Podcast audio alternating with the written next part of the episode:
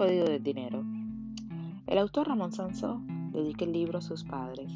Comienza diciendo que para lograr algo distinto se precisa antes que nada hacer cosas diferentes. Dice que cualquier ámbito de nuestra vida mejora cuando nosotros mejoramos y que el dinero no es ajeno a esa regla, de modo que para que nuestra economía mejore tenemos que cambiar nosotros. Este libro trata sobre la superación personal y sobre hacer cosas diferentes.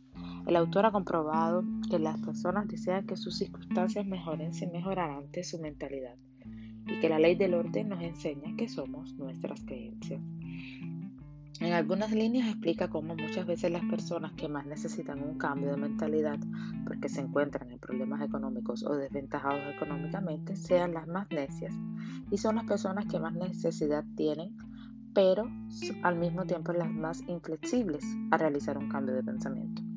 Con este libro el autor propone cambios de creencias sobre el dinero y si no estamos abiertos de mente las respuestas que contiene seguramente pasan desapercibidas.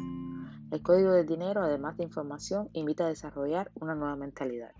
Contiene respuestas a las preguntas que todos nos hemos formulado sobre la libertad financiera. El autor cree que no existen problemas sin soluciones, solo que muchas veces las soluciones no nos gustan.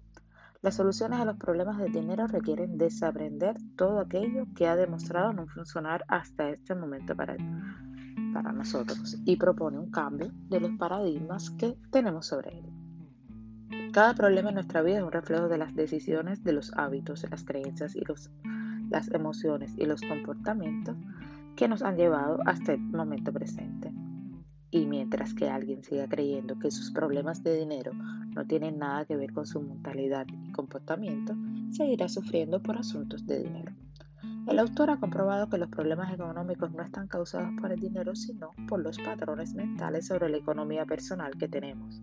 Casi todo lo que una persona promedio sabe sobre el dinero son opiniones condicionadas que ha ido acumulando a lo largo de su vida, como una clase de programación instalada en el cerebro. El autor pretende ayudar a las personas a reprogramarse para conseguir la prosperidad. La diferencia entre las personas que manifiestan prosperidad y las que no radica en que las primeras aplican fórmulas útiles y las segundas fórmulas inútiles. El autor se promueve como tu asesor personal, como tu guía, confiando que puede ayudarte a mejorar tu relación con el dinero. Dice también que sobre el dinero existen muchos mitos y supersticiones y prejuicios y ha comprobado que hay más problemas ocasionados por lo que uno sabe que, y no es cierto, que por lo que uno no sabe. He aquí algunas de esas creencias irracionales. Dime si no has escuchado usado alguna de estas como excusa ante alguna situación. Pobre, pero honrado. No me interesa el dinero. No puedes ser rico y espiritual. Los ricos son mala gente. No puedes divertirte y ganar dinero. No soy buena con el dinero. Si yo gano dinero es que alguien lo pierde. No hay suficiente dinero para todos. Más vale mal conocido que bueno por conocer. El dinero no es importante. El dinero corrompe. Cuanto más ganas, más impuestos pagas. El dinero no da la felicidad. El dinero es sucio y muchísimas otras más que solo hecho de repetir agobia. ¿Entiendes ahora por qué hay tantos problemas económicos? Si te has identificado en alguna frase, no te culpes ni te incomodes. En realidad, lo importante no es como pensabas antes, sino lo que harás de ahora en adelante y lo que elijas creer. Te aseguro que es perfectamente compatible que te vaya bien las cosas con hacer bien a los demás. Las personas por lo general creen que son cosas desvinculadas, pero por supuesto que el dinero y las creencias tienen relación. El mundo está cambiando y nos pide una nueva mentalidad porque sé que cuando cambian las reglas del juego es preciso reajustar el modo de jugar.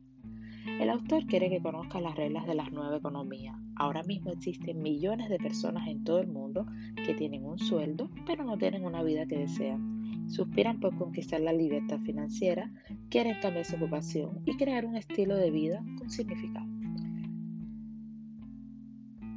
Todas las personas que son profesionales de las enseñanzas son héroes y heroínas, que hacen mucho con poco. Tienen todo mi aprecio y respeto.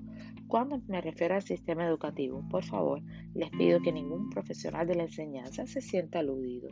No quiero ofender a nadie ni imponer mis opiniones. Ok, por hoy es todo. Espero haya sido de tu agrado y no te pierdas la continuación. Es un placer abrir mentes.